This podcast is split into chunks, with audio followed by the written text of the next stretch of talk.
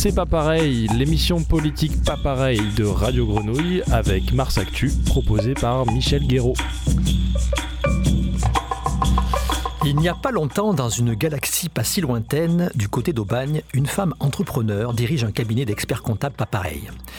Et elle s'adresse ainsi à ses associés et ses 50 salariés. Quand la route n'est pas sûre, attendre il faut. Difficile à voir, toujours en mouvement est l'avenir. Ta peur, tu dois nommer. La peur est le chemin vers le côté obscur. La peur mène à la colère. La colère mène à la haine. La haine mène à la souffrance.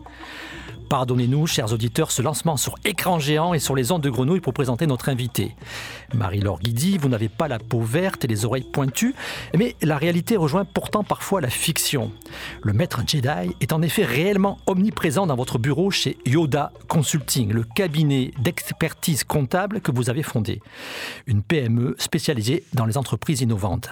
C'est pas pareil, c'est politique, et pour finir l'année, nous nous téléportons donc dans l'univers des startups, de la Tech et de l'Enterprise. À mes côtés, Clara Marteau-Bacry, la Ray Skywalker du journalisme local d'investigation, présentera notamment une enquête de Mars Actu. Bonjour Clara. Bonjour Michel. Et avec nous, vous l'avez compris, une entrepreneur pas pareil. Bonjour Marie-Laure Guidi. Bonjour Michel, bonjour Clara. Vous n'êtes pas connue du grand public, mais vous cumulez les engagements professionnels et associatifs avec, pour fil conducteur, l'entrepreneuriat innovant, la responsabilité sociale des entreprises et toujours Marseille, votre ville. Vous siégez à la Chambre de commerce et d'industrie. Jusqu'à peu présidente du réseau Entreprendre Provence, vous êtes vice-présidente de la French Tech ex-Marseille. Vous présidez la Fondation de Marseille, une fondation d'entreprise qui agit dans le champ de l'éducation, de la formation et de l'emploi. Vous présidez également BPW Marseille Métropole, la branche locale de l'ONG américaine qui veut faire avancer la cause des femmes au travail. Et vous voilà également présidente, une fois de plus, de Marseille au pluriel, nouvelle association qui vise à réduire les fractures de la capitale régionale, je vous cite, et veut unifier la ville. Rien de moins. Et lorsque vous n'organisez pas une réunion au Rotary Club d'Aubagne, lorsque vous ne parrainez pas une démarche de mentorat avec Business in Marseille, vous présidez Piano Cantabile, une prépa pour permettre aux pianistes de devenir professionnels. Ce qui vous laisse parfois le temps de jouer du violoncelle ou de vous rendre au vélodrome pour fêter le football et l'OM. Droit au but, tu iras, c'est pas pareil, c'est politique, c'est à Marseille et c'est avec Marie-Laure Guidi. Merci Michel, c'est exhaustif, effectivement, bravo, parce qu'il y en a beaucoup, des engagements. Beaucoup. Alors, on, va, donc on dirait peut-être que vous, euh, vous cumulez un peu là, quand même, toutes ces étiquettes. C'est possible là, de faire tout ça à la fois? Bah, Oui, c'est possible parce que euh, quand je fais quelque chose, en fait, je le fais avec toutes mes casquettes, mais ça reste moi. Donc, je, je, j'essaie de, de, porter tous les messages que j'ai envie de porter avec un fil rouge, vous l'avez bien dit, euh, qui est réel, qui est Marseille, en fait. En fait, je l'ai compris il n'y a pas très longtemps, mais le fil rouge de ma vie, c'est, c'est cette ville que j'aime profondément et que, et que j'ai envie de faire grandir. Alors je le fais, dès que je suis quelque part, j'essaie de faire grandir Marseille en, en faisant des choses euh, à mon niveau, avec ce que je peux faire, et en fédérant des, des gens autour de moi. Et ça marche plutôt pas mal, alors je continue. D'accord. Yoda Consulting, on peut partir de là. Donc, ce, cabinet euh, d'expertise comptable. Euh, mais pas que. En mais fait. pas que. Ouais, mais pas que. Yoda Consulting, effectivement, c'est un cabinet euh, au départ d'expertise comptable. Moi, je suis expert comptable, qui est spécialisé dans l'accompagnement des entreprises innovantes. Donc, qui est un, domaine vraiment particulier. C'est-à-dire que euh, on a affaire à des chefs d'entreprise qui, euh, qui créent des, des activités dans des domaines bah, qui sont des domaines de rupture. Donc, on est un petit peu toujours à la pointe de l'innovation. ce qui fait que nous sommes nous-mêmes, par, par capillarité, on est devenu un cabinet d'expertise comptable très atypique. Si vous voyez mes associés, on est tous, par exemple, on n'a jamais de costume, jamais de cravate. Voilà, c'est pas notre monde. Notre monde, c'est le monde de la start-up. Euh, on a créé ce cabinet euh, il y a maintenant euh, bah, une vingtaine d'années. vraiment tout de suite spécialisé dans l'innovation et avec plusieurs métiers. Donc l'expertise comptable a été le point de départ. Mais assez vite, le, le problème de ces entreprises, enfin le problème, le questionnement de ces entreprises étant le besoin de financement, on s'est très vite axé vers les métiers relatifs au crédit d'impôt recherche, crédit d'impôt innovation, qui est une grosse source de financement pour les entreprises. Ce qui fait que nous nous retrouvons dans nos équipes avec des ingénieurs, des docteurs qui, vont qualifier les projets de nos clients de manière à leur apporter vraiment le meilleur service possible. Et puis, l'argent étant toujours le nerf de la guerre, on est ensuite allé euh, vers le financement des entreprises innovantes en les aidant à monter des dossiers pour euh, récupérer euh, des financements, des subventions, mais aussi de la levée de fonds, de manière à pouvoir effectivement les accompagner dans leur développement. Et la galaxie Yoda, effectivement, s'est enrichie tout récemment d'une filiale qui s'appelle Planète Yoda et qui travaille sur la RSE. Tout ça s'est fait à partir de rencontres. Responsabilité sociale et, environnementale, c'est ça? Absolument. Et notamment sur cette partie-là dans l'environnement, puisqu'on a eu la chance de rencontrer un jeune expert comptable spécialisé sur ces sujets, qui est vraiment passionné et dont c'est vraiment l'ADN. Euh, et donc, on a effectivement avec lui créé cette filiale qui permet aux entreprises de se positionner, notamment sur, euh, bah, sur faire un diagnostic déjà où elles en sont de, de, leur responsabilité sociale et environnementale et de les aider à aller vers cette transition qui est absolument nécessaire et qui, ne, pourra, enfin, pourra plus entreprendre euh, très vite si on n'a pas cette conscience accrue de ces sujets-là.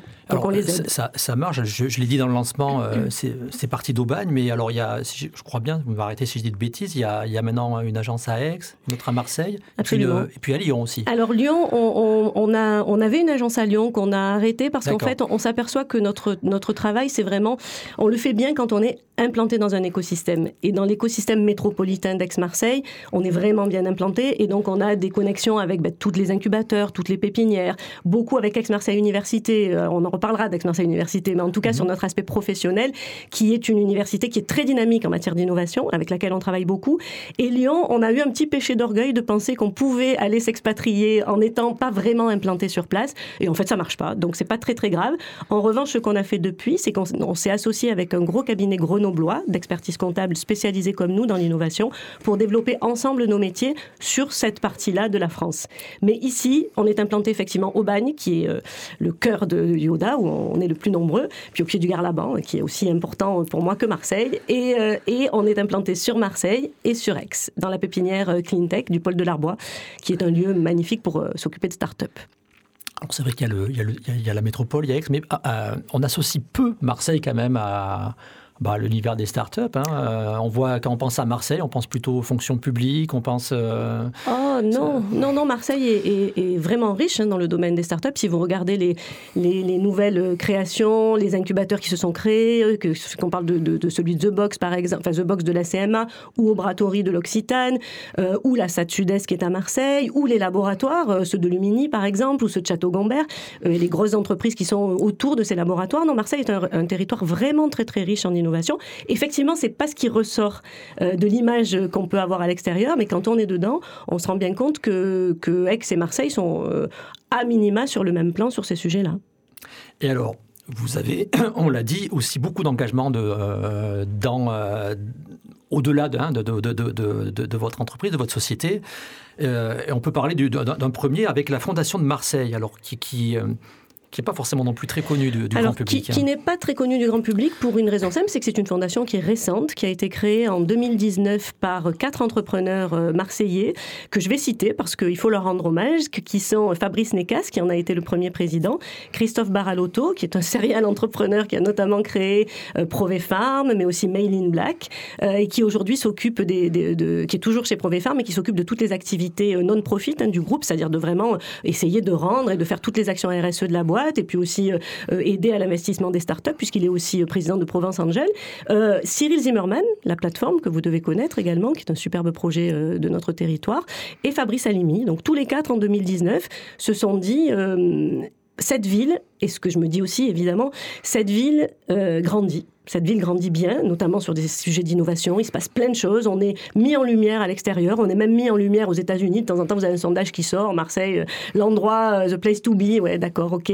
Euh, vu de l'extérieur, il y a des choses qui sont bien et, d'autres moins. en l'occurrence, nous, ce qu'on voit, c'est que cette ville qui grandit, et ça, c'est une certitude, elle continue à se fracturer. En tout cas, les fractures diminuent pas. Et les fractures, alors sans être caricaturales entre le nord et le sud, mais c'est vrai aussi entre l'est et l'ouest, continuent à grandir. Et ça, pour le coup, euh, nous, entrepreneurs, on trouve que c'est pas acceptable. Donc, c'est de ce postulat que sont partis ces quatre entrepreneurs en se disant aidons le monde économique et politique à se structurer un petit peu pour faire du mécénat et pour aider la ville à grandir sur ces sujets. Donc, ils ont créé la Fondation de Marseille, qui est une fondation territoriale donc, mais abritée par la Fondation de France, euh, avec pour ambition euh, de réduire les fractures de la ville. Hein. ça a l'air très simple comme ça et c'est en même temps très compliqué. C'est une fondation qui est redistributrice, c'est-à-dire qu'on va chercher des mécènes, notamment dans le monde de l'entreprise, et on redistribue cet argent à des projets qui sont les projets sur lesquels nous croyons. Donc eux ont mis comme, comme postulat de départ que ce qui les intéressait et les projets qu'ils voulaient soutenir, c'était l'éducation, l'emploi et la formation. On a volontairement, enfin ils ont, alors je m'associe maintenant forcément parce que j'en suis, mais ils ont volontairement exclu dans un premier temps euh, le logement et l'environnement, non pas du tout parce qu'on n'est pas intéressé par ces sujets, mais sur la partie logement parce qu'il faut énormément d'argent pour avoir de l'impact, et ce qu'on veut c'est avoir de l'impact, et sur la partie environnementale parce qu'on pense qu'il y a beaucoup de choses qui se font et que leur fibre, et la mienne aussi, et je pense qu'on va y revenir beaucoup dans cette émission, euh, ben, c'est plutôt le social que l'environnemental sur ces sujets-là. C'est-à-dire qu'on est vraiment très très très sensibilisé par, euh, par, la, par la, misère parfois des populations et qu'on a envie d'aider la ville à se développer autour des Marseillaises et des Marseillais parce qu'en fait, le cœur de la ville, ça reste les Marseillaises et les Marseillais. Alors, souvent, les invités qu'on qui, qui, reçoit ici nous parlent plutôt de, euh, effectivement des blocages, de, des fractures, plutôt que de, ce qui marche, ce qui grandit dans la ville. Et pour autant, euh, donc vous êtes une euh, acteur du, monde économique, on vient de, le souligner. Et peut-être une question en fait sur ce qu'on peut attendre, c'est-à-dire que ce paradoxe, c'est-à-dire que la ville s'enrichit, vous le dites, se développe d'un point de vue économique avec euh, des entreprises innovantes euh, qui font des bénéfices, et euh, ce territoire-là, pourtant, s'appauvrit aussi par ailleurs au même moment, en même temps, dirait d'aucuns, et, on s'attend peut-être certains disent qu'il doit y avoir un ruissellement hein, de, la richesse produite vers des besoins sur lesquels vous venez d'insister, enfin réels dans cette ville. Euh, oui. Et ça se fait pas. Alors pourquoi ça se fait pas euh, pour vous suffisamment, en tout cas? Alors, euh, puisque vous voulez agir pour que ça se fasse en fait. Tout à fait. En fait, alors, ça se fait pas, c'est pas tout à fait vrai parce qu'il y a effectivement beaucoup, beaucoup d'initiatives qui se font. Je parlais de la plateforme tout à l'heure, qui est une très belle initiative portée par des entrepreneurs et le top 20, hein, donc les, les grosses entreprises marseillaises, qui disent on a des besoins d'emploi notamment et on a du personnel qui est pas qualifié parce que trop éloigné de l'emploi. Bah, réunissons ces deux mondes pour essayer, dans un intérêt commun, de faire grandir la ville harmonieusement. Donc ça se fait. Hein, pour répondre à la question, ça se fait. Ça se fait pas assez, évidemment, et on voudrait que ça aille plus vite. Euh, pourquoi? Alors pour plein de raisons euh, euh, historiques aussi à la ville. on va pas, c'est pas le sujet du jour, mais évidemment il y a des problèmes, notamment de mobilité, qui font que c'est pas si facile de rallier les quartiers de Marseille entre eux. C'est impossible de rallier Marseille à Aix à peu près normalement, donc on a quand même un gros déficit au départ sur ces sujets-là, qui font que ça va pas aussi vite que ce qu'on voudrait. et puis, et puis Marseille est une ville complexe euh, et, fragile aussi, et où les mondes ne se mélangent pas. Et s'ils se mélangent pas, c'est parce que je crois vraiment qu'on fonctionne depuis trop longtemps ici, comme ailleurs en France, hein, malheureusement, en, multiculturalité au lieu de ou culturalisme au lieu d'interculturalité. Alors on va y venir parce que ça, ça, va, ça va nous amener à une autre action, mais c'est le même sujet effectivement. Peut-être dire quand même, on l'a pas souligné que cette fondation de Marseille elle cible plutôt les TPE, PME. Euh, Alors, pour les... Ah, non, pas que. Alors, sur les mécènes qu'on va chercher, effectivement, on est une fondation d'entrepreneurs. Et euh, je vais quand même vous raconter l'histoire de comment j'ai rencontré, moi, cette fondation, parce que je vous ai parlé des fondateurs et il fallait leur rendre hommage et c'était bien de l'avoir fait.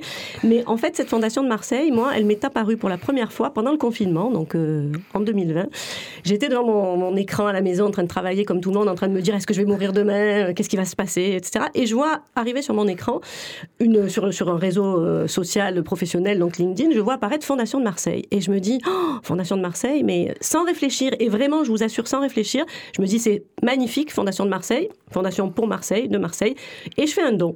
Et dans la foulée, effectivement, euh, Christophe et Cyril, que je connais bien et depuis longtemps, m'appellent en me disant Mais c'est génial que tu nous aies rejoints, la Fondation de Marseille, c'est nous. Et je ne le savais pas, donc effectivement, le déficit d'image était déjà là. Et c'est comme ça que je les ai rejoints parce que euh, cette fondation, c'est la fondation pour nous de tous les entrepreneurs marseillais qui n'ont pas eux-mêmes de fondation. C'est-à-dire que les grands groupes ont tous des fondations. Hein. Si vous prenez bah, les grands groupes, hein, CMA, Honnête, ils ont des fondations et c'est très bien. Et quand vous disiez que ça ruisselle pas assez, eux font en sorte que ça ruisselle, on pourra y revenir, mais vraiment, c'est bien. Mais en tout cas, les entrepreneurs, souvent, ben, ont envie de faire des choses, mais savent pas vraiment par quel bout le prendre. Donc cette fondation, elle est là pour dire vous voulez faire des choses collectivement, parce que finalement il n'y a que le collectif qui marche à la fin. Euh, ben, rejoignez-nous, rejoignez-nous et ensemble on fera des choses pour changer notre territoire et faire en sorte qu'il grandisse. On peut prendre un ou deux exemples de portés par cette fondation, enfin d'actions qui, qui, vous paraissent significatifs. Bien sûr.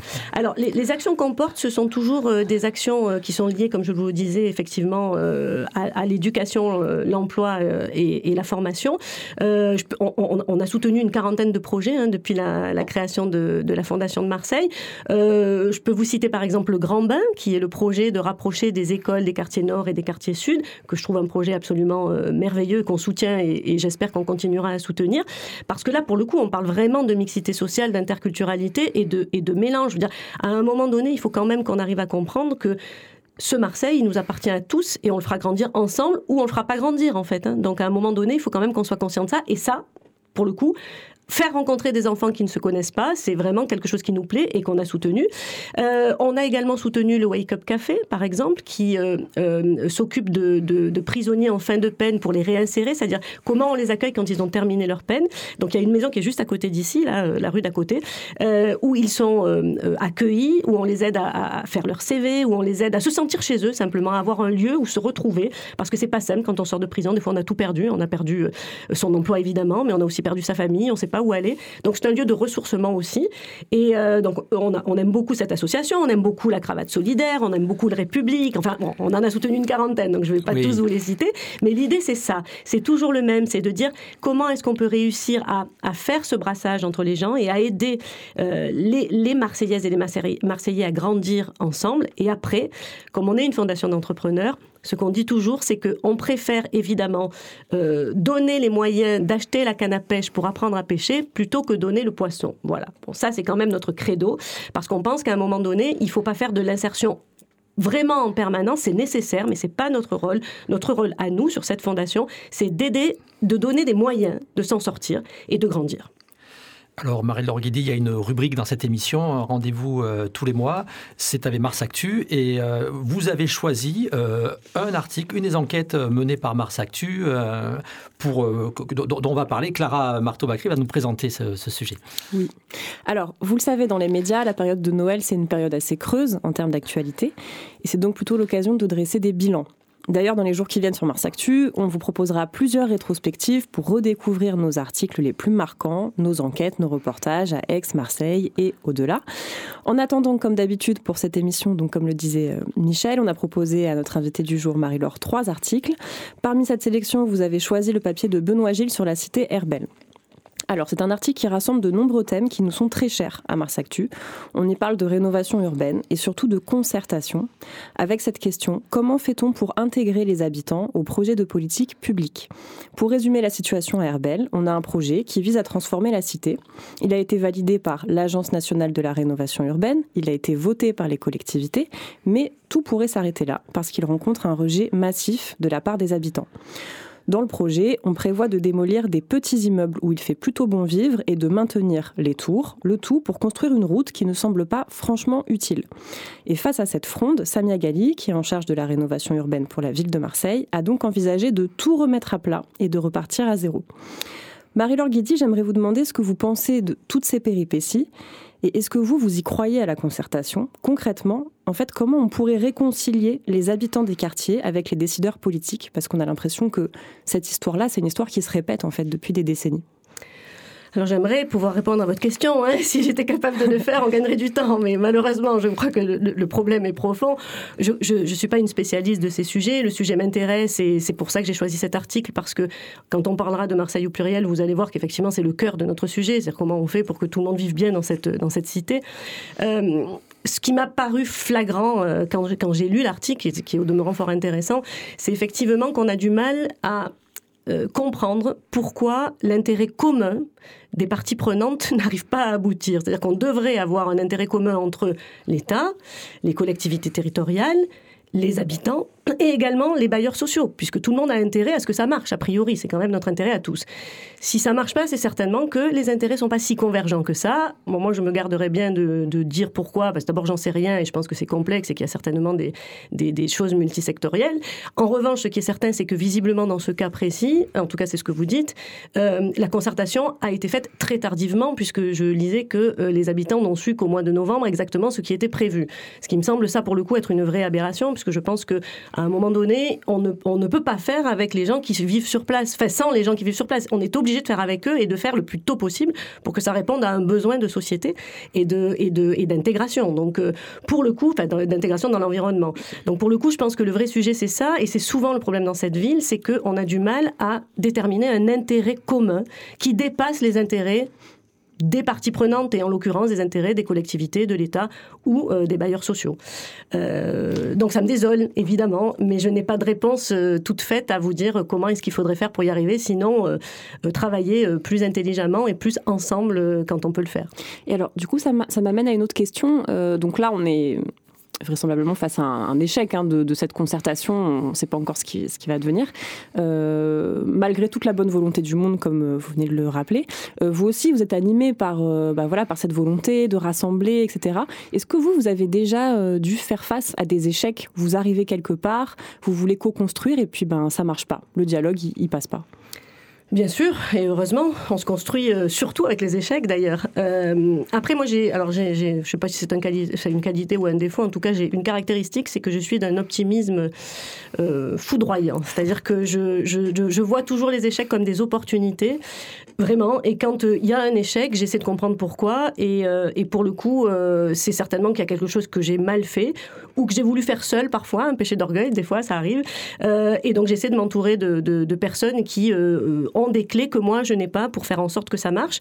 Et, pour le coup, ben, euh, alors, je suis, je n'ai jamais eu d'échec sec, c'est-à-dire que je ne m'arrête pas à l'échec, c'est-à-dire que j'essaie toujours d'aller plus loin et de faire en sorte de revoir le projet et de le faire évoluer de manière à ce que, à ce qu'on arrive à en tirer quelque chose qui soit euh, bon pour l'intérêt collectif. Je ne sais pas si j'ai répondu à votre question. Ah bah oui, oui, c'est intéressant, bien sûr. Alors, euh, euh, entre autres choses, euh, peut-être c'est votre action la, plus récente. Hein, vous venez donc de, de, de cofonder euh, et vous en êtes aussi présidente. Hein. Alors, euh, on peut s'arrêter avant de parler de, de, Marseille au pluriel. C'est quoi cette volonté-là d'être présidente systématiquement de, tous, ces, euh, tous ces lieux où vous intervenez? Ouais, je vais vous expliquer. Je, je, m'en fous d'être présidente en fait. C'est pas le sujet. Le sujet, c'est que vous l'avez dit, je suis supporter de l'OM et moi, la devise de l'OM me va bien, droit au but. Moi, j'aime que ça aille vite et que ce soit efficace parce que quand c'est pas efficace, on perd les gens en fait qu'on essaie de mobiliser. Et il y a malheureusement, il faudrait travailler sur les questions je ne sais pas pourquoi, mais il y a assez peu de gens qui, qui euh, ont, l'envie de prendre les choses en main et de s'approprier un sujet et d'aller vite. Pour moi, il se trouve que c'est mon cas. Et donc, ce que, ce que je fais quand je prends une présidence, c'est absolument pas pour travailler seule et pour dire je suis présidente, parce que ça, vraiment, ça m'intéresse pas. C'est juste que c'est un moyen de, fédérer autour de moi et de créer des choses plus rapidement, peut-être, que ça pourrait être fait sinon. Et raison pour laquelle je, j'ai tous ces mandats. Mais voyez, vous disiez tout à l'heure que j'étais présidente du réseau Entreprendre jusqu'à il y a peu. J'ai fini mon mandat ce qui ne m'empêche pas de rester très actif dans le réseau Entreprendre, qui est le, pour moi le plus beau des réseaux de chefs d'entreprise euh, qui existent, en tout cas que j'ai rencontré. Euh, je suis plus présidente, mais je suis toujours très active dedans. Alors vous le voyez moins, du coup, puisque je suis plus présidente, mm. mais moi je suis toujours autant active que si je l'étais. Et pour le coup, euh, voilà, c'est vraiment pas une ambition personnelle, en tout cas, vraiment pas. Croyez-moi, voilà. alors, fin provisoire hein, de l'aparté. Euh, donc, vous venez de, de, cofonder et vous êtes président de l'association Marseille avec un S, Marseille au pluriel. Euh, donc, autre initiative. Euh, et alors, vous avez cofondé notamment, alors il y, a, quelques figures, hein, euh, on peut citer euh, un journaliste, Philippe Pujol, un enseignant, Alain Cabras, qui est diplômé en management interculturel et en médiation religieuse, et puis des, institutions aussi, et, leur président, hein, le président de la CCI, Jean, Jean-Luc Chauvin, Éric Berton, le président de, de l'université, ex-Marseille Université. Et alors là, vous envoyez hein, un slogan La culture du faire ensemble euh, et punchline Marseille, capitale de l'interculturel. Oui, alors il faut, que je me pose un peu. Enfin, on a le temps, on dirait on est là pour ça, donc je vais me poser. Je vais me poser parce que euh, ça va vous faire sourire comme, comme chaque fois que je le dis, mais ce projet-là, c'est le projet de ma vie. Alors les gens qui me connaissent pas se disent oui avec tous les projets que tu as menés, euh, ouais, tu as dû dire ça à chaque fois. Et je ne l'ai jamais dit, vraiment. Euh, et c'est le projet de ma vie et il est né de rencontres. Et il, c'est le projet de ma vie. Pourquoi? Parce qu'en fait, euh, vous l'avez dit, l'ambition, elle est énorme. C'est de, de réunifier la ville, hein, pas unifier, mais réunifier. Parce que je pense que c'est une ville qui a toutes les capacités à retrouver un bien vivre ensemble qu'on perd un peu. Euh, et comme Marseille est mon fil rouge et, ma passion, euh, effectivement, euh, je crois que je n'aurais pas assez de tout le reste de ma vie pour le mener à bien si on y arrive. Et ce projet est né de rencontres, en fait, vraiment, et de rencontres qui se sont passées dans cette année 2023. Euh, des rencontres assez incroyables avec des, personnes vraiment que, que je n'avais vraiment jamais croisées, alors que j'aurais dû, ça aurait dû se faire et ça ne s'était pas fait. Le premier, dans ce cadre-là, c'est Philippe Pujol, vous l'avez cité. Philippe, qui a écrit, il y a pas, enfin, qui a, qui a produit un, film sur les supporters marseillais qui s'appelle Dans les yeux des mien, euh, que vous avez peut-être vu, euh, qui est diffusé en ce moment euh, sur Canal+, et dont je suis une des, un des personnages et, il est venu me chercher parce que effectivement j'ai cette passion de l'OM que là pour le coup presque tout Marseille connaît maintenant, euh, et, la France. Euh, donc cette rencontre avec Philippe, euh, qui est un personnage absolument extraordinaire, qui, se qualifie lui-même de marseillologue et qui raconte un Marseille avec des mots que, et, une thèse sur Marseille que j'adore vraiment. Prix Albert Londres. prix Albert Londres, évidemment, je ne l'ai pas dit, mais c'est bien sûr. et, donc vraiment un vrai coup de cœur avec Philippe. Et puis tout de suite après, au mois d'avril de cette année, lors d'une formation à l'APM, qui est un, un, groupe de formation pour des dirigeants, où chaque chaque année, on reçoit un expert de très haut niveau. Je rencontre Alain Cabras, euh, que je ne connaissais pas et qui venait ce jour-là nous animer une formation sur les valeurs centrales de cohésion. Euh, qui est un outil, pour le coup, vraiment euh, d'interculturel.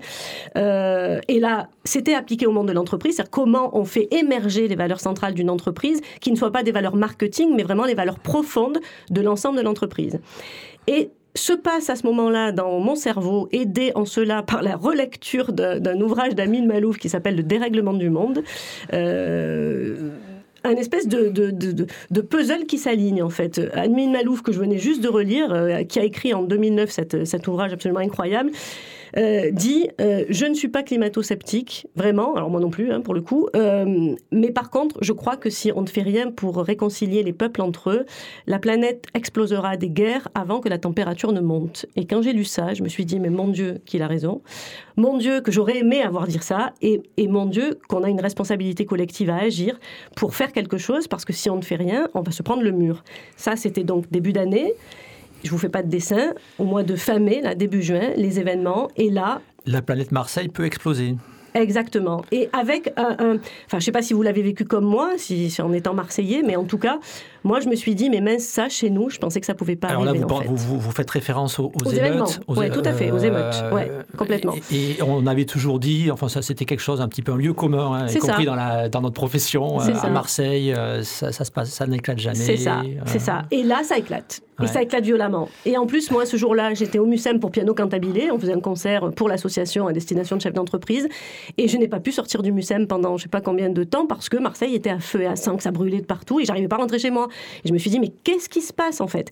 Et donc tout ça, ces deux rencontres incroyables entre, avec Philippe, avec Alain, euh, leur amour commun de Marseille malgré leurs différences euh, et euh, ces émeutes m'ont fait prendre une conscience accrue que c'était maintenant qu'il fallait y aller et qu'en fait on n'avait plus le choix parce que si on ne le faisait pas, ben en fait on allait se prendre le mur. je le redis, mais je le crois. Et vous, vous, comprenez cette, cette colère du coup euh, Voilà, parce que les émeutes du coup c'est suite à la mort de, de, Naël qui a été bah, tué par un policier à Paris. Vous comprenez la colère de, de cette jeunesse euh Alors évidemment que je comprends euh, la colère. Après, je n'ai pas fait d'études approfondies sur le sujet. Je, je, ne sais pas si ça s'est exprimé pour cette raison-là ou si c'était aussi pour faire du pillage, parce que je crois quand même qu'il y a eu une grosse dégradation et beaucoup de pillage aussi à ce moment-là.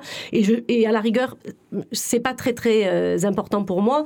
Ce qui est important de comprendre c'est comment est-ce qu'on peut faire qu'à un moment donné, euh, les populations, d'où qu'elles soient, et donc euh, notamment ceux qui sont descendus dans la rue à ce moment-là, se disent euh, Ok, je peux exprimer ma colère, mais dans un cadre normal, c'est-à-dire sans frapper l'autre, sans casser les vitrines et sans piller ce qu'il y a dedans. Comment est-ce que j'aime à ce point ma ville que je n'ai pas envie de la dégrader comme ça a été fait? Voilà, moi c'est ça, et, c'est ça m'a, que ça ça qui m'a interpellé et, qui m'a fait écho, et en me disant mais qu'est-ce qu'on peut faire pour changer ça? C'est pas pareil, l'émission politique pas pareil de Radio Grenouille avec Mars Actu, proposée par Michel Guéraud. On va reparler de tout ça, c'est pas pareil, c'est politique, c'est avec Marie-Laure Guidi et euh, une tradition en musique, une chanson que vous avez choisie qu'on va écouter.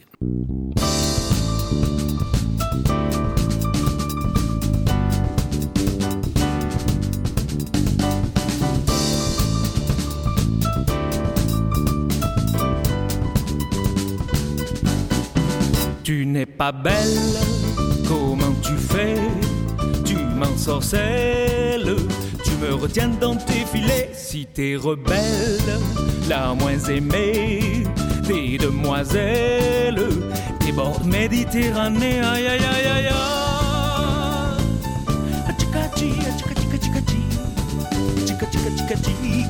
aïe. Marseille, je t'aime, toute bronzée.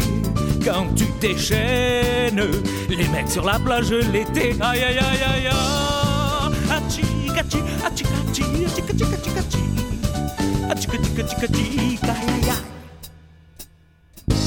Marseille, je t'aime moins lorsque tu crains, quand tu te gares en double fil. Tu emboucanes toute la ville. Les eaux, ma belle, tu fais un bouchon qui va de la corniche à la cannebière. Oh, pour les pas le matin, oh. Je fais une bise à ma collègue que je n'ai pas vue depuis ce matin.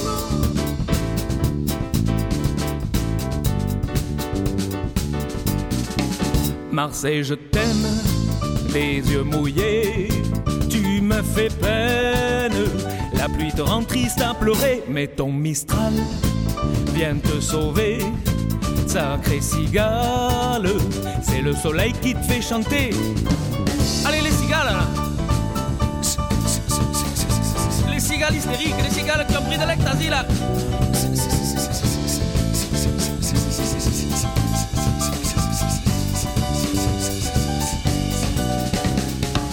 J'aime quand tu fausses blonde, que tu bijoutes trop clinquant. Tu mini-jupes comme une bombe, que tu te fardes trop flambant. Marseille, je t'aime moins lorsque tu crains, quand tu t'emportes, tu prises de bec. Que tu te bats, que t'es un mec. Oh, si tu manques de respect à ma copine, je t'explose, j'ai compris, je te crève, je te frappe à vide, alors ou je le tue. La chasse que Viviane la me retienne, sinon je te crève.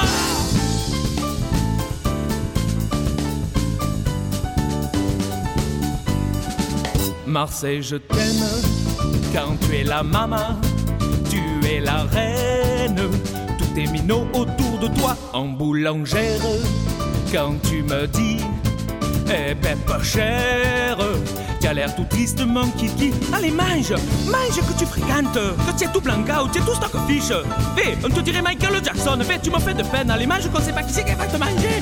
J'aime quand tu es toute vieille que tu me parles comme à ton fils. Tu dis ton repas de la veille. Ou Gary, hier je me suis mangé une aioli qu'elle m'a reproché tout l'après-midi. Et alors Raymond qui dormait que moi, mon mari, ben j'ai fait les gaz. Et alors il est venu tout gonfle, tout gonfle. Je croyais qu'il me faisait les fractures de la myocarde.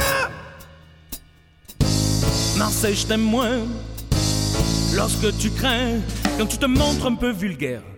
À la télé, en poissonnière. Oh, vice, Madame Muge. Oh, Madame Taffy Il y a les parisiens de la télé, ils sont venus me filmer à moi. Ah, ben, Juste à vous, ils sont venus. Vous croyez que je peux y faire Ah, montrer Pas montrer celui-là, vous êtes pimpante Oh, aujourd'hui alors ça va, et à Parisien de la télé, oh, oh, oh, oh. Aujourd'hui, il y a tellement de Mistral que j'ai la moule qui me siffle. La moule de la honte. Donc je le parlais de l'OM, Mouche, que j'ai peur qu'elle descende en deuxième division cette année, que je vais monter la bonne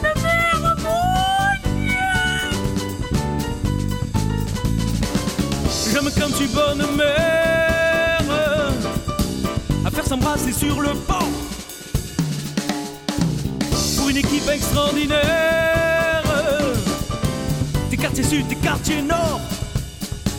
Tu n'es pas belle, comment tu fais? Tu m'ensorcelles, tu me retiens dans tes filets.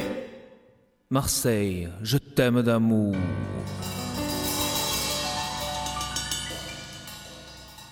Marseille, je t'aime de Michel Dinard. Alors peut-être première diffusion sur Radio Grenouille, à mon avis. C'est possible. Oui. Alors pourquoi ce choix? Qui, qui- qui- qui est donc cet artiste marseillais? Alors pourquoi ce choix? Parce que Michel est un auteur-compositeur, euh, interprète marseillais euh, bah, que je connais bien pour avoir euh, notamment longtemps joué avec lui, puisque je suis effectivement violoncelliste et donc on a, on a écumé toutes les, les salles de la scène marseillaise pendant longtemps. Il y a maintenant une, dizaine ou quinzaine d'années, quinzaine d'années. et ce disque sur lequel est cette chanson Marseille est un disque dans, lequel j'ai eu la, chance de participer, auquel j'ai eu la chance de participer. Et c'est de très très beaux souvenirs pour moi. Et surtout, je trouve qu'il a un talent fou. C'est un vrai parolier. Alors cette chanson est amusante et je l'ai choisie évidemment parce que c'est Marseille et que moi aussi je l'aime d'amour Marseille. Donc pour le coup, elle est très représentative de ce que j'avais envie de, dire aujourd'hui.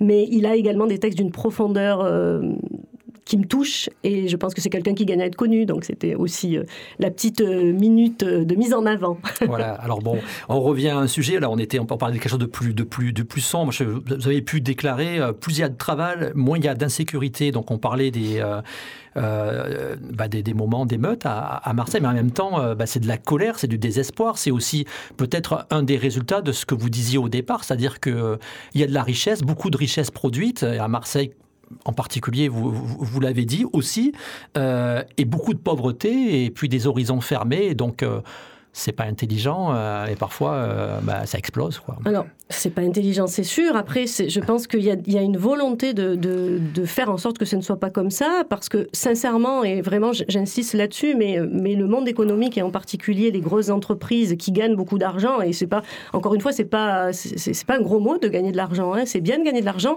d'autant que ces grosses entreprises-là, elles le redistribuent beaucoup. Si vous regardez ce que fait la CMA-CGM, évidemment, c'est l'emblème de Marseille, mais aussi Honnête ou d'autres, sincèrement, ils ont tous énormément d'activités caritatives. Est-ce que ça pose pas quand même des questions? Alors, euh, moi, je lis, je, lis euh, Mars Actu, je m'informe.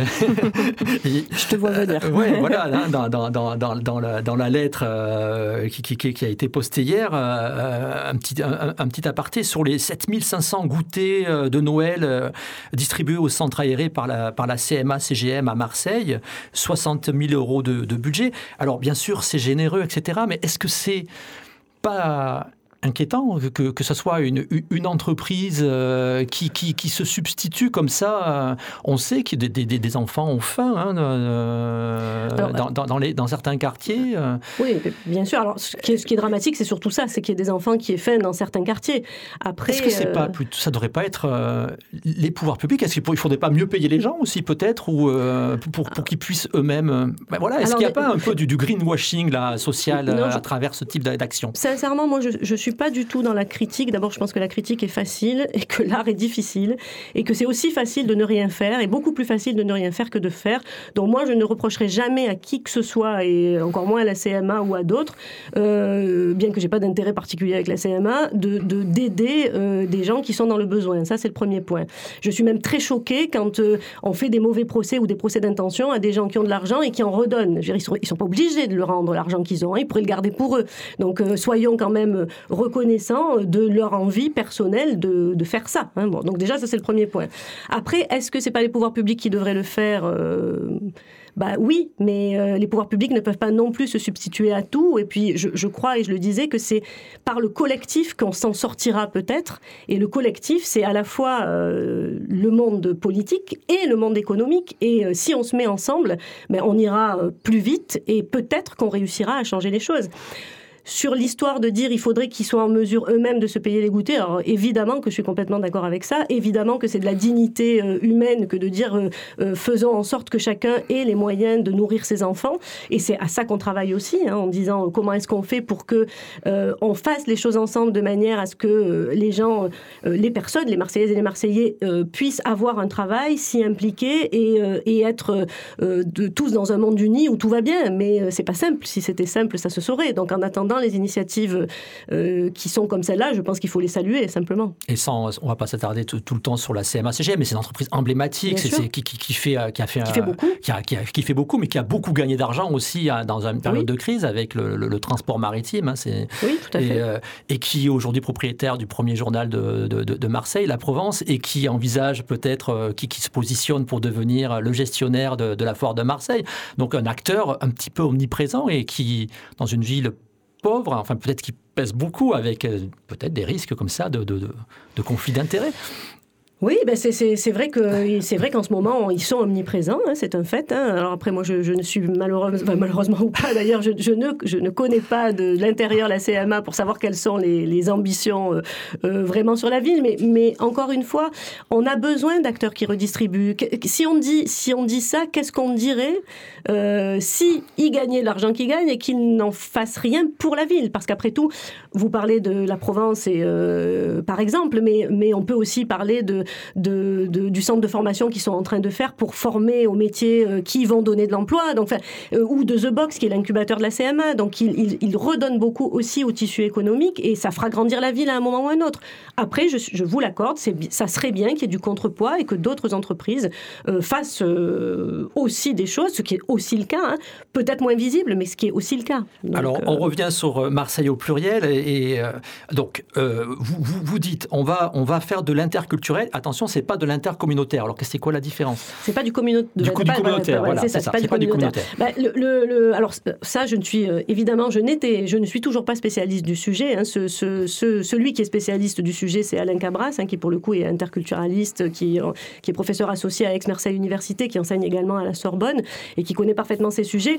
Euh, de ce que j'en ai compris effectivement et de ce qu'on voit, c'est que le multiculturalisme fait euh, cohabiter des communautés entre elles euh, qui ont pour intérêt de faire grandir leur communauté. À l'inverse de l'interculturalité, qui permet en fait, dans un but commun, et c'est ce qui fait vraiment toute la différence, de, de, d'aller chercher les, euh, les personnes à l'intérieur d'une communauté, qu'elles soient bien dans leur communauté, mais qu'elles puissent se mixer avec les autres communautés dans un objectif et dans un but commun qui peut être euh, dans le cadre, par exemple, d'une entreprise, l'entreprise, mais qui peut être dans le cadre de la France, la République, par exemple. Alors, vous dites aussi, euh, le, le- le vivre ensemble, c'est bien, mais le faire ensemble, c'est mieux. Ouais, fr- franchement, le vivre ensemble, je crois que ça veut rien dire en fait. Le vivre ensemble, ça, ça- ça- c'est, ça- on vit bien ensemble si on est bien. Donc si on n'est pas bien, on vit pas bien ensemble. Donc ça, c'est un postulat sur lequel moi je, je suis à peu près convaincue. Le, on pense vraiment que c'est en faisant des choses ensemble à tous les niveaux, qu'on apprend à se connaître, à se décrypter, à connaître la culture de l'autre, à plus avoir peur de lui, et du coup, à alors s'aimer, j'en sais rien, mais à minima se respecter et arriver à vivre ensemble pour le coup. Mais le vivre ensemble n'est qu'une conséquence du faire ensemble. Et le faire ensemble, le premier lieu du faire ensemble, et c'est pour ça que je trouve intéressant que le monde économique s'intéresse à ce sujet, c'est l'entreprise. Donc c'est l'entreprise, mais ça va être aussi les associations sportives, les associations, enfin, tous les endroits où on fait des choses ensemble, la musique, le sport, euh, voilà, tout, tout ce qui fait le faire Ça, ensemble. c'est un peu contre-intuitif. Le, le vivre ensemble, c'est l'entreprise. Souvent, on, imagine, bah, il y a des Le rapports faire ensemble, de faire ensemble, pardon. Euh, on, pense à des, des rapports quand même hiérarchisés. C'est pas un, univers égalitaire. Euh, c'est Bah- pas un lieu. C'est pas. un- Il n'y a pas d'élection. Bah, Il n'y a, euh, a pas d'élection, mais en même temps, on est quand même censé avoir tous euh, un but commun qui est euh, celui de faire, euh, de faire grandir euh, l'entreprise dans laquelle on est euh, pour pouvoir, un, euh, y garder les emplois euh, qui y sont, euh, deux, satisfaire le- les, clients auxquels on s'adresse. Et sincèrement, pour moi qui fréquente beaucoup le monde des entreprises, je, pense vraiment que les salariés qui sont de plus en plus en quête de sens hein, ont besoin de s'approprier des valeurs communes, vraiment communes à l'entreprise et que ça, ça se travaille et ça se travaille avec des outils de l'interculturel. Il faut surtout pas opposer le- le- le- les patrons et les salariés de l'autre parce qu'en fait, le but, il est commun. C'est vraiment que ça marche. Il n'y a pas d'autre but que celui-là. Et du coup, donc, on parle beaucoup de, de, de faire ensemble et d'interculturel. Est-ce que pour euh, votre nouvelle structure Marseille au pluriel, vous n'aviez pas pensé peut-être euh, au-delà de voilà des trois personnes qui, qui la représentent et dont vous faites partie, euh, et ben peut-être à associer des personnes issues d'horizons différentes, peut-être de, Si, de, communautés non, non occidentales ou des quartiers nord, Alors- ou enfin voilà, d'élargir un petit peu cette représentativité. Alors, déjà, on n'est pas que trois hein, sur Marseille au pluriel. Vous l'avez vu, on est un collectif de, de 16, euh, 16 personnes, personnes hein, citoyens, on va dire, tous marseillais de près ou de loin, euh, essentiellement des chefs d'entreprise euh, ou effectivement euh, journalistes et, et, Alain qui est interculturaliste. Mais on a aussi Aix-Marseille Université et ses 80 000 étudiants et on a aussi la Chambre de commerce et ses 143 000 entreprises. Donc déjà, on n'est pas tous les trois tout seuls. L'autre chose, c'est que effectivement, évidemment, qu'on a besoin d'avoir la parole de tous les Marseillaises, de toutes les Marseillaises et de tous les Marseillais. Et on est en train de mettre en place divers comités et notamment un comité comité de ligne éditoriale où il y aura des personnes qui représentent Marseille, donc de la diversité, si c'est à ça que vous voulez faire allusion. Oui, effectivement, parce que, parce que Marseille, c'est comme ça. Après, on l'a lancé. Vous savez, moi, je crois beaucoup que c'est ce que je vous disais, vous dites présidente de tout. Ben, non, c'est juste qu'à un moment donné, il faut y aller. Et on, y va avec les gens qu'on a autour et qui sont motivés. Et après, on construit avec la représentativité qu'on veut obtenir. Euh, donc voilà, on l'a lancé comme ça parce qu'il fallait y aller, comme on a tous un sentiment d'urgence, mais on est en train d'enrichir le collectif de personnalités euh, très diverses euh, et qui représentent Marseille. Donc forcément, forcément très diverses, parce que Marseille est diverse et Marseille est plurielle. Alors Marseille au pluriel, on l'a dit, hein, c'est récent, ça a été lancé en octobre 2023, mais il y a déjà des pistes. Alors peut-être nous dire euh, ce qui, ce qui relève d'une intention ou, ce, qui est, euh, ce qui va arriver. Alors il y a un forum des jeunes de la Méditerranée à l'horizon, un symposium des femmes de la Méditerranée, des Olympiades annuelles pour valoriser la cohésion à Marseille, euh, et puis un projet aussi au niveau d'Aix-Marseille Université. Alors, le, premier gros euh, événement, euh, point fort de, Marseille au pluriel, c'est effectivement euh, Ex-Marseille Université qui nous annonce tout de suite, en, devenant membre fondateur, qu'ils vont mettre en place un diplôme universitaire de management interculturel dès la rentrée prochaine. Ça, c'est un point fort. Ça veut dire, vraiment, c'est majeur parce que ça veut dire, on veut positionner Marseille comme étant la capitale de l'interculturel en Méditerranée. Marseille est l'endroit idéal pour faire ça. On est interculturelle par, par, par, essence. Et l'idée est de dire, faisons briller notre ville pour dire que quand quelqu'un en Méditerranée voudra se former sur ces sujets, la référence, ce sera Marseille, parce qu'on a tout ce qu'il faut pour réussir l'interculturel à Marseille. Donc ça, ça c'est acté, ça sera en vigueur euh, l'année prochaine. Et l'idée, c'est que ce, diplôme universitaire puisse s'adresser à la fois aux responsables d'entreprise, les DRH, les responsables RSE, mais aussi à, aux étudiants qui ont envie de se spécialiser sur ces sujets, mais aussi à des personnes en reconversion qui auraient envie de, changer, mais aussi à des citoyens. Moi, je pense que je vais le faire, le DU d'interculturel, parce que c'est tellement riche d'enseignements, de connaître l'autre et d'arriver à le décrypter pour comprendre ses réactions et éviter justement, euh, déminer un petit peu quelque part parce qu'on comprend comment l'autre fonctionne, que je pense que ce DU aura de, beaucoup de succès et c'est vraiment un élément majeur de notre, de notre euh, association. Il sera en place à la rentrée Il sera en place à la rentrée prochaine. AMU est en train de travailler activement euh, sur le sujet, sachant qu'il n'y en a pas d'autres dans la en France, hein, donc, euh, en tout cas dans la région, c'est certain. Euh, et on veut être tourné sur la Méditerranée. Donc ça, c'est vraiment le premier point. Ensuite, on a divers, divers types d'opérations. Des opérations qu'on va mener en direct. La première opération qu'on va mener en direct, c'est la biennale des femmes de la Méditerranée qu'on avait à l'époque appelée symposium, mais qui n'est pas très. Ça a changé de nom. Ouais, changé de nom parce qu'on veut faire une biennale et que du autant autant dire tout de suite, ça sera une biennale. Ça veut dire qu'on veut que ce soit un élément engageant pour Marseille et qui et qui se qui puisse se répéter. Pourquoi on fait ça? Pour, deux raisons essentielles. La première, c'est que, contrairement à l'idée reçue vue de l'extérieur, Marseille est, une, euh, est un territoire où les femmes ont du pouvoir. Dans le monde économique, euh, on s'aperçoit qu'il y a énormément de syndicats professionnels, par exemple, qui sont, à l'heure actuelle, dirigés par des femmes. On parlait de la French Tech, la présidente de la French Tech, Julie Davicopa, est une femme. La CEPME, Corinne Enesti, est une femme. Made in Soft, euh, c'est une femme. Enfin, Vraiment, il y a euh, Isabelle Longchamp qui a dirigé la fédération du bâtiment euh, est une femme. Donc, euh, sur des éléments clés de la ville de Marseille, les femmes ont pris leur place. Et au-delà de ça, je suis intimement persuadée, ça, ça n'engage que moi, mais je suis pas la seule à le penser, que les femmes sont certainement celles qui tiennent le, qui ont la clé du bien faire ensemble et de l'interculturalité. Je pense que quand on voit ce qui se passe dans les cités, vous avez reçu il n'y a pas très longtemps Souad, euh, des, femmes, ouais, des femmes du plan d'A. Sincèrement, elle n'est pas la seule à faire ça, mais elle fait un travail exceptionnel dans les cités. Et je me dis, ça, c'est du travail de quotidien qui est mené par des femmes. Et ce qu'on veut faire avec cette biennale, c'est euh, montrer des femmes inspirantes de la Méditerranée qui œuvrent alors dans des domaines divers, hein, qui sont des chefs d'entreprise, qui, qui, œuvrent dans le social comme Souad, euh, qui sont des sportives, et dire ces femmes, elles ont des valeurs communes. Elles ont des valeurs communes. Donc, travaillons sur ces valeurs communes, faisons émerger ces valeurs centrales de cohésion. Nous, c'est notre fil rouge, hein, vous l'avez compris, hein, ces valeurs centrales de cohésion. Faisons émerger ces valeurs centrales de cohésion et mettons-les au service de causes importantes de la Méditerranée, comme par exemple l'éducation. Comment est-ce qu'on peut faire en sorte que la voix des femmes soit plus et mieux prise en compte dans l'éducation, que ce soit dans l'éducation des enfants, que ce soit à l'université? C'est pas du tout un propos féministe et surtout pas parce que moi je suis dans la mixité. Je pense qu'il faut que chacun ait sa place. Mais je pense que les femmes ont une sensibilité sur certains sujets qui, dans les périodes un peu complexes que nous vivons, peuvent apporter beaucoup et qu'il faut effectivement ben, leur donner la parole. D'où effectivement cet événement interculturel des femmes de la Méditerranée dont on espère effectivement que ça fera écho et qu'on arrivera à mobiliser autour. D'accord. Et le, troisième point, c'était euh, euh, des, Olympiades, c'est ça euh Alors, on travaille effectivement sur un projet d'Olympiade qui est, qui, qui, est en, train d'être finalisé et qui, on espère, pourra être mené hein, en 2025, où l'idée est toujours à peu près la même. C'est vraiment notre fil rouge parce qu'il ne faut pas se perdre. Hein. Il y aurait tellement de choses à faire qu'il faut rester quand même cohérent dans ce qu'on fait. Notre fil rouge est, d'essayer de faire émerger les valeurs centrales de cohésion de la ville de Marseille, des habitants de Marseille, des Marseillaises et des Marseillais, en faisant se rencontrer tous les quartiers, euh, vraiment, de la ville, tous les quartiers de la ville, et en, organisant des... Alors, je pense que le mot Olympiade nous est venu parce qu'il y a bientôt les Jeux Olympiques, mais l'idée, c'est ça, c'est faire rencontrer les quartiers et euh, faire émerger des valeurs communes qu'on portera et qu'on incarnera par des projets. C'est vraiment ça le sujet le faire ensemble. Hein, arrêtons de parler de vivre ensemble. Vraiment le faire ensemble. Et si vous voulez, aujourd'hui, dans cette ville, il y a énormément de choses qui sont faites. Dans l'insertion, il y a plein de choses qui sont faites, mais c'est fait en silo. C'est-à-dire que on fait des choses pour les quartiers, on fait des choses pour un quartier, on fait des choses pour un autre, on fait des choses pour un autre.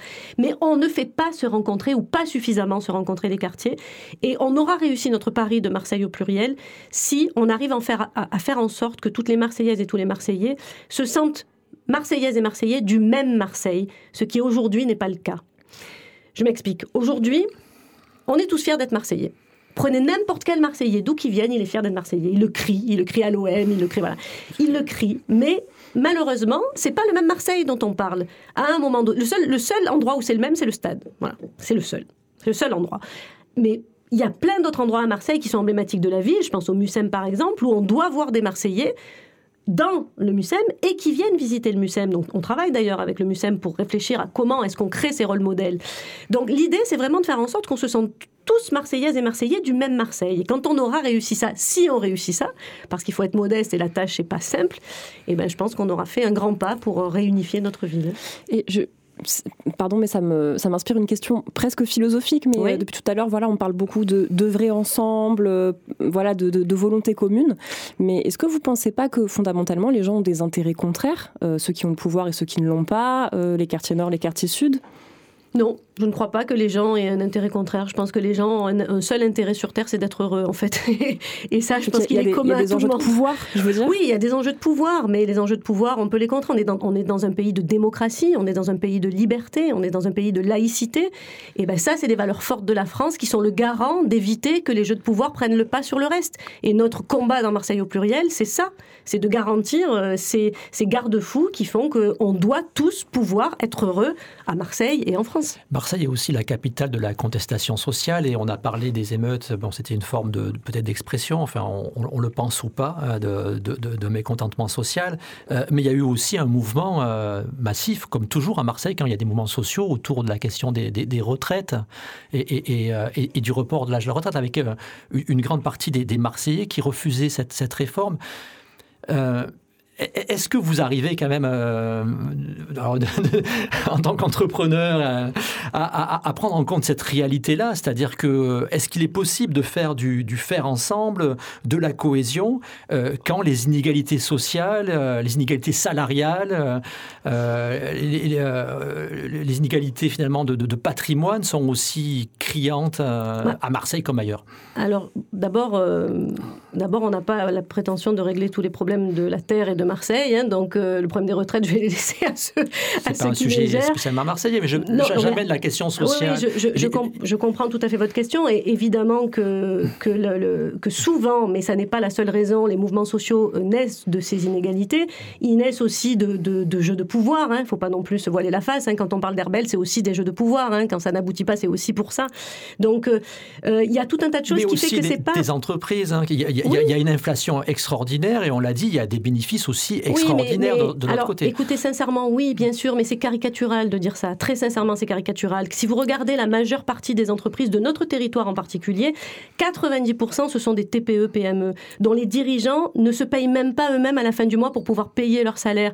Donc quand on dit il y a une inégalité entre les patrons et les salariés, c'est une vraie caricature qui n'est pas la réalité du terrain. Je peux vous assurer que dans toutes les entreprises, tout le monde et tous les entrepreneurs ont absolument conscience de l'inflation et que si vous regardez les augmentations salariales sur les dernières années, enfin sur les derniers mois même, euh, elles sont beaucoup plus significatives que ce qu'elles ne l'ont été par le passé parce que les, les, patrons ont tout à fait conscience de ces sujets. Et que leur intérêt, encore une fois, c'est que leurs salariés soient bien, qu'il n'y ait pas de turnover et qu'ils qu'ils travaillent dans une ambiance qui va faire que ensemble, on va atteindre le but, commun de développer l'entreprise. Je crois qu'il ne faut pas opposer les, gens, mais vraiment, je, pense que en opposant, on crée de la haine. Et nous, ce qu'on veut pour le coup, c'est vraiment retisser du tissu et dire et, montrer le réel, comme dit Philippe Pujol dit toujours ça, mais il a raison. Il faut montrer le réel. Et le réel de l'entreprise, c'est pas la CMA qui n'est pas représentative des entreprises du territoire. Ce sont les TPE, les PME locales et ces petits patrons qui se lèvent le matin à 5 heures et qui finissent à 23 heures et qui parfois ne, ne se payent pas pour payer leurs salariés. C'est ça la réalité du terrain.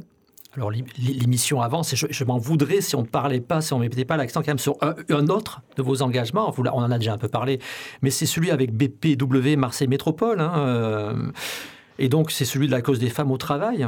Absolument. Alors, la, cause des femmes au travail, euh, bah, elle est importante parce que bah, les femmes, c'est la moitié de la population. donc, euh, effectivement, c'est un sujet. Euh, je vous le disais tout à l'heure en parlant du Forum des, femmes ou de la biennale. moi, j'ai une, vision qui n'est pas une vision féministe au sens où on l'entend. D'ailleurs, on a déposé un nom chez BPW que j'adore qui s'appelle féminixte. Moi, je suis une féminixte. C'est-à-dire, je pense juste que les femmes doivent avoir la, la place, qu'elles doivent être représentatives de la société dans laquelle elles vivent parce qu'elles sont la moitié de la population et que à partir de là, elles doivent avoir le même respect que les hommes dans le monde du travail en particulier, et c'est ce que fait BPW. Euh, donc on a une action notamment phare qui est la mise en place d'un label d'entreprise engagée contre le sexisme qui s'appelle Bye Bye Sexisme, parce qu'effectivement, euh, beaucoup trop de femmes encore aujourd'hui se sentent, alors à juste titre ou pas, mais en tout cas il y a ce sentiment et il n'est pas acceptable, victimes d'agissements sexistes, et on pense que l'image serait extraordinaire de montrer qu'à Marseille on arrive à lutter vraiment euh, sur ces sujets-là et de faire ensuite remonter ça et diffuser dans toute la France. On dit parfois que votre rêve, ce serait au Vélodrome de, de, faire venir Basile Bollier et, de lancer le, slogan « Donner un coup de boule au sexisme ». J'adorerais ça, j'adorerais ça. Je sais, on y arrivera peut-être, écoutez. alors là, encore une fois, pardon, je, je pose un peu peut-être la même question que tout à l'heure, mais vous ne pensez pas qu'il y a des intérêts contraires qui vont s'entrechoquer à un moment C'est-à-dire qu'il y a des peut-être bah, des hommes qui n'ont pas intérêt à laisser plus de place aux femmes dans le développement des entreprises Vous savez, entre vous et moi, euh, les hommes nous rejoignent autant que les femmes sur ces sujets. D'abord parce que les hommes, ils ont des mères, ils ont des épouses, ils ont des filles surtout, et que c'est souvent, ça les fait bouger, ça les fait prendre conscience. Et pour le coup, euh, on ne veut pas prendre leur place, hein. on veut juste prendre la place que la femme a envie d'avoir, en fait, c'est tout. On ne veut pas prendre leur place. Je, je crois vraiment qu'il y a de la place pour tout le monde et que les entreprises doivent être un reflet de la société, simplement. Et après, il y a des femmes qui auront envie d'être chef d'entreprise et d'autres pas. Et on ne veut pas non plus les forcer à être chef d'entreprise. On veut juste qu'elles fassent ce qu'elles ont envie de faire sans contrainte, en fait. ça, hein, vous arrive quand même de, vous énerver toujours avec le sourire en préparant l'émission. Je suis allé sur vos réseaux sociaux et j'ai vu que vous postiez. Il y avait euh, une réunion à la CCI. Il y avait une bonne. Euh, c'était pas la CCI, c'était à l'UPE 13. À l'UPE 13, raté.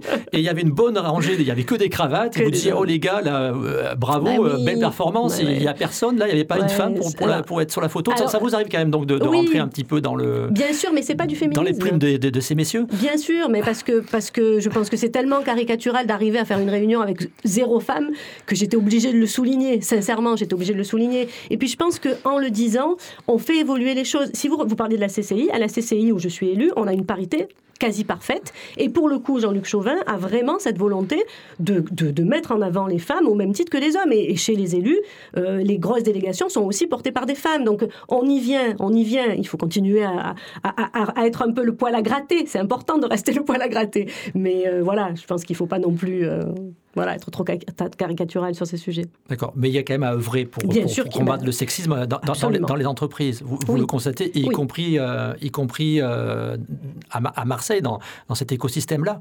Oui, absolument. Il faut continuer à se battre et pour le coup, c'est des combats qu'on qu'on abandonnera sans doute jamais. Enfin, moi, en ce moment, je, suis tellement atterrée par ce qui se passe en Afghanistan, pour être tout à fait honnête, que je, je, regarde avec un peu plus de recul les combats euh, qu'on a à mener ici et qu'il faut mener et qu'il ne faut pas opposer. Mais je me dis, quand même, quand il y a cette perte de liberté dans le monde pour les femmes, cette perte de liberté, mais à minima que ça nous serve de leçon et qu'on ne perde pas ici chez nous, sur nos territoires, les acquis que nos grands-mères ont, porté. Enfin, ça, ça, ça m'atterre en revanche. Hein. Ça, ça m'atterre. Et ça, et là, pour le coup, je le dis euh, sans le sourire, hein. vraiment. Hein. J'ai vu aussi qu'il y avait un programme que vous appeliez, alors excusez-moi mon anglais, euh, Women Coders pour la mixité dans les emplois du numérique. Vous êtes dans, dans oui, l'univers de la tech, notamment. Bah, là aussi, on pourrait se dire ah c'est les entreprises innovantes, donc ça va de soi. Non, là aussi, il faut, faut réfléchir à ces questions. Alors, il faut réfléchir et on essaie de se battre, mais on s'aperçoit que c'est compliqué parce que euh, malheureusement, les femmes, par appétence ou par plafond de verre ou par absence de rôle modèle, ne vont pas vers ces métiers de la tech.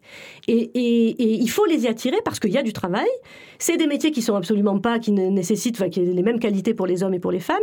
Et donc, on porte notamment avec BPW le Girls Tech Day qui aura lieu le 9 mars, euh, qui est de dire aux jeunes filles, mais emparez-vous des professions de la, de la tech parce que, parce que vous êtes tout à fait euh, aussi habilités que les hommes à le faire, qu'il y a du travail dans ces sujets-là et qu'il n'y a aucune raison que vous n'y alliez pas parce que parce qu'on a des besoins et que, et que vous verrez, c'est un métier euh, très très bien pour vous aussi. Donc, on se bat sur ces sujets, bien sûr.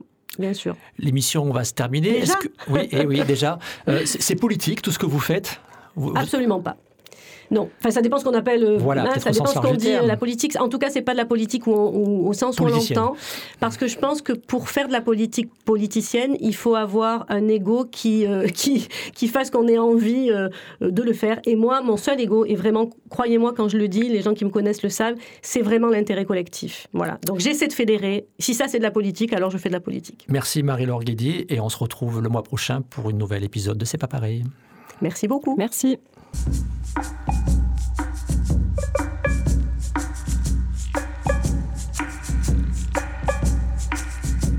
C'est pas pareil, l'émission politique pas pareil de Radio Grenouille avec Mars Actu proposée par Michel Guéraud.